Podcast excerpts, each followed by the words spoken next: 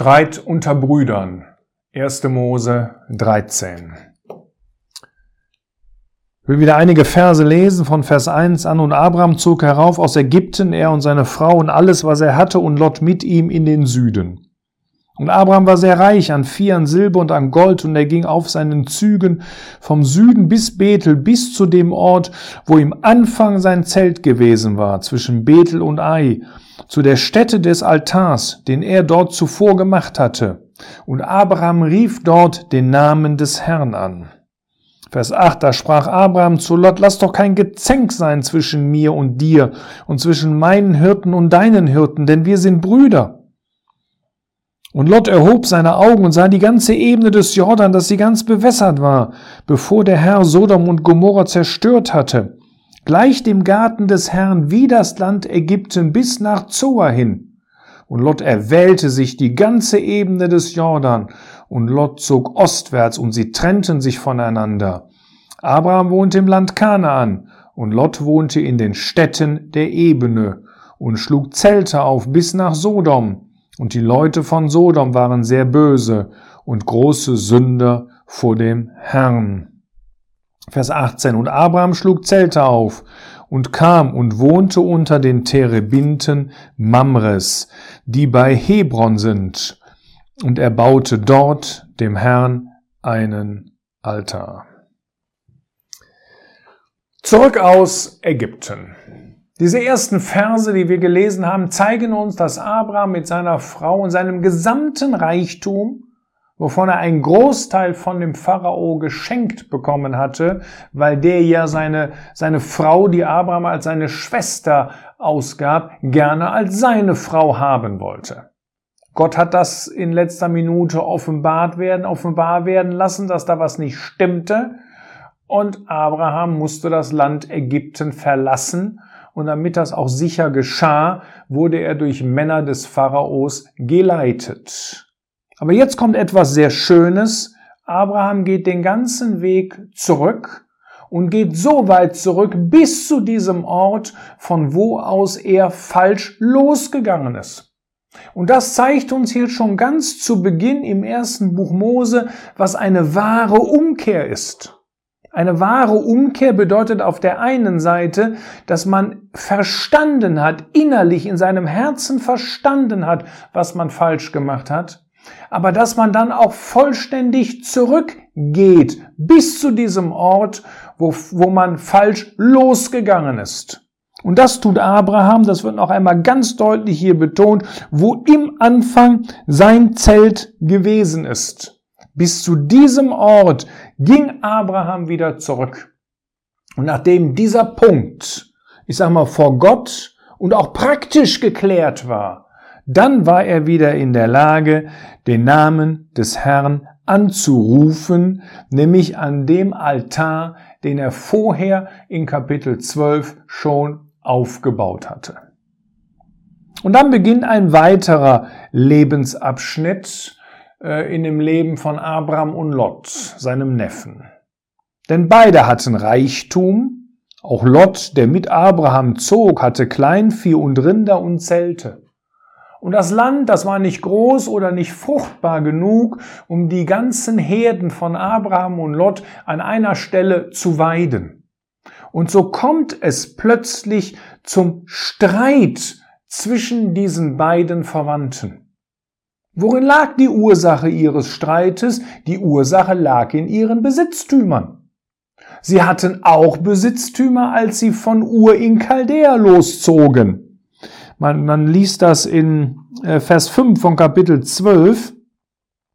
Und Abraham nahm Sarai, seine Frau, und Lot, den Sohn seines Bruders, und alle ihre Habe, die sie erworben, und die Seelen, die sie in Haran gewonnen hatten, und sie zogen aus, um in das Land Kanaan zu gehen.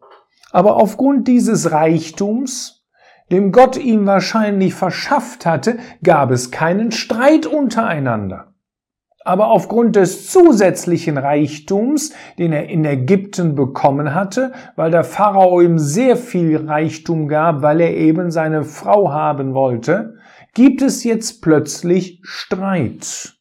Und daran sieht man, dass das, was er dort in Ägypten, das ein Bild von der Welt ist, das er dort geschenkt bekommen hatte, das war nicht zum Segen. Das ist auch hier nicht zum Segen.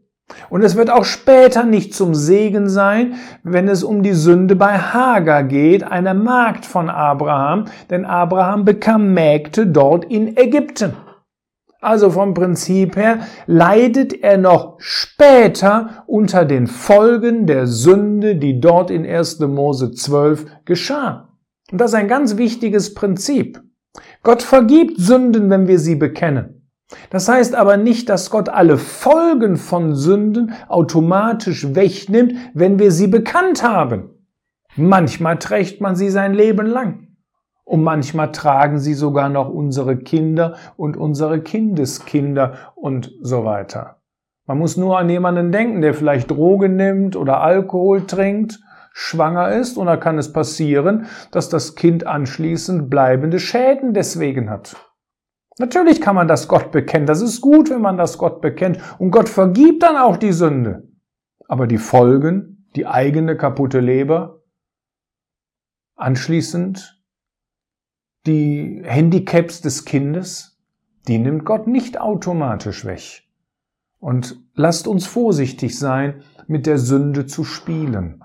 Noch einmal, Gott vergibt, wenn wir bekennen. Aber die Folgen tragen wir manchmal unser Leben lang. Und so sehen wir hier noch die Folgen. Und so kommt es zum Streit. Und das Interessante ist, dass sogar die Hirten von Abrahams Vieh in Vers 7 zuerst genannt werden. Vielleicht haben sie sogar den Streit ausgelöst. Wir können das nicht genau sagen, aber die Wahrscheinlichkeit ist recht groß, so wie es hier berichtet wird. Und jetzt sehen wir den weisen Abraham. Wir sehen Abraham, dass er wirklich der Mann Gottes ist, auch wenn er seine Fehler tut. Und wir sehen Abraham, dass er auch in Kapitel 13 mit einer Terebinte in Verbindung steht, auch wenn sie erst viel später genannt wird in Vers 18. Es ist die Terebinte Mamres, aber sein Kennzeichen ist, dass er dort wohnt. Und Wohnen spricht immer von einem bleibenden Aufenthalt. Das heißt, im Gegensatz zu Lot, von dem wir nie etwas lesen, dass er eine Terebinte besaß, weder die Terebinte Mores der Unterweisung, noch die Terebinte Mamres, die bei Hebron ist, die Terebinte der Fettigkeit des Besten und der Gemeinschaft mit Gott. Lot hat nichts von davon. Abraham besitzt beides. Und wir sehen hier, wie geistlich Abraham handelt. Er sagt, lass doch kein Gezänk sein zwischen mir und dir und zwischen meinen Hirten und deinen Hirten, denn wir sind Brüder, das ganze Land ist doch vor uns. Und der viel ältere Abraham sagt zu seinem Neffen Lot, lass uns doch voneinander geografisch trennen und wenn du zur Linken gehst, dann werde ich mich zur Rechten wenden. Und umgekehrt. Und dann sieht man, dass Lot überhaupt keinen, er hat auch wenig Anstand. Denn Lot ist derjenige, der hier, obwohl er der erheblich Jüngere ist, das erwählt. Und das Einzige, was man hier von Lot sieht, ist, dass seine Wahl zwei Kennzeichen hat. Das eine ist, sie rein, ist rein optisch. Er nimmt das Land, was äußerlich gesehen besser aussah. Denn Lot erhob seine Augen und er sah die ganze Ebene des Jordan, dass sie ganz bewässert war. Und das war die Grundlage für seine Wahl, das, was ihm optisch angenehmer erschien. Und das Zweite, was wir hier bei Lot sehen, ist, dass er schon ein klein wenig, wie soll ich das sagen, geistlich äh, verwirrt gewesen ist. Denn er vergleicht hier den Garten Eden, den Garten des Herrn, mit dem Land Ägypten. Dabei zwischen liegen zwischen beiden Plätzen gewaltige Unterschiede. Das Land Eden, das bekam sein Wasser durch den Strom, der durch dieses Land floss und gleichzeitig durch den Tau des Himmels, der sich auf dem Boden niederschlug. Ganz anders war das in Ägypten. Das Land Ägypten wurde bewässert durch das Treten der Schöpfräder. Man liest das in 5. Mose 11 dass das Wasser war eben nicht eine Folge des unumschränkten Segens Gottes, wie das im Garten Eden gewesen ist. Es kam automatisch durch den Fluss und automatisch durch den Tau, sondern es war abhängig von der Aktivität des Menschen in 5. Mose 11, Vers 10. Denn das Land, wohin du kommst, um es in Besitz zu nehmen, ist nicht wie das Land Ägypten. Das heißt, hier geht um das Land Kanaan. Es ist nicht wie das Land Ägypten, von wo ihr ausgezogen seid, wo du deine Saat sätest und mit deinem Fuß wässertest, wie einen Gemüsegarten sondern auch das Land Kanaan hat das Kennzeichen, es ist ein Land mit Bergen und Tälern, vom Regen des Himmels trinkt es Wasser. Auch hier ist das Wasser eine Folge der Gnade Gottes. Das heißt, Lot verwechselt die Gnade mit dem Gesetz. Und wie viele Christen gibt es, die das heutzutage auch tun? Die verwechseln Gnade mit Gesetz. Und das ist das zweite Kennzeichen hier von Lot. Er ist ein sehr, sehr fleischlicher Christ. Und das dritte Kennzeichen ist, dass er anschließend seine Zelte aufschlug bis nach Sodom. Und es heißt ganz deutlich, dass in Sodom Menschen wohnten, die sehr böse waren und die sehr große Sünder vor dem Herrn gewesen sind. Das heißt, Lot suchte absichtlich seine Nähe an einem ganz, ganz gefährlichen und grenzwertigen Ort er hatte nichts gelernt von dem, was in 1. Mose 12 passierte, als sie sich in einem Grenzgebiet in der Nähe zu Ägypten aufhielten. Jetzt suchte er es noch einmal bewusst, nämlich die gottlose Stadt Sodom, in deren Nähe er sich aufhielt. Und ganz anders war das bei Abraham. Nachdem er sich von Lot getrennt hatte, erscheint der Herr ihm wieder und spricht zu ihm. Erhebe doch deine Augen und schau von dem Ort, wo du bist, nach Norden und nach Süden und nach Osten und nach Westen. Denn das ganze Land, das du siehst, heißt es, dir will ich es geben und deine Nachkommen. Er sagt nicht, und euch will ich es geben, nämlich dir und Lot. Ich glaube, die Trennung, die war schon absolut ähm, ähm, ähm, ja, nötig. Sie hätte schon längst vonstatten äh, kommen sollen. Das, das, es hat eigentlich viel zu lang gedauert, dass Abraham noch mit Lot zusammen gewesen ist. Denn er sollte sich von seiner gesamten Verwandtschaft trennen. Und das geschieht jetzt endlich hier in Vers ähm, 14.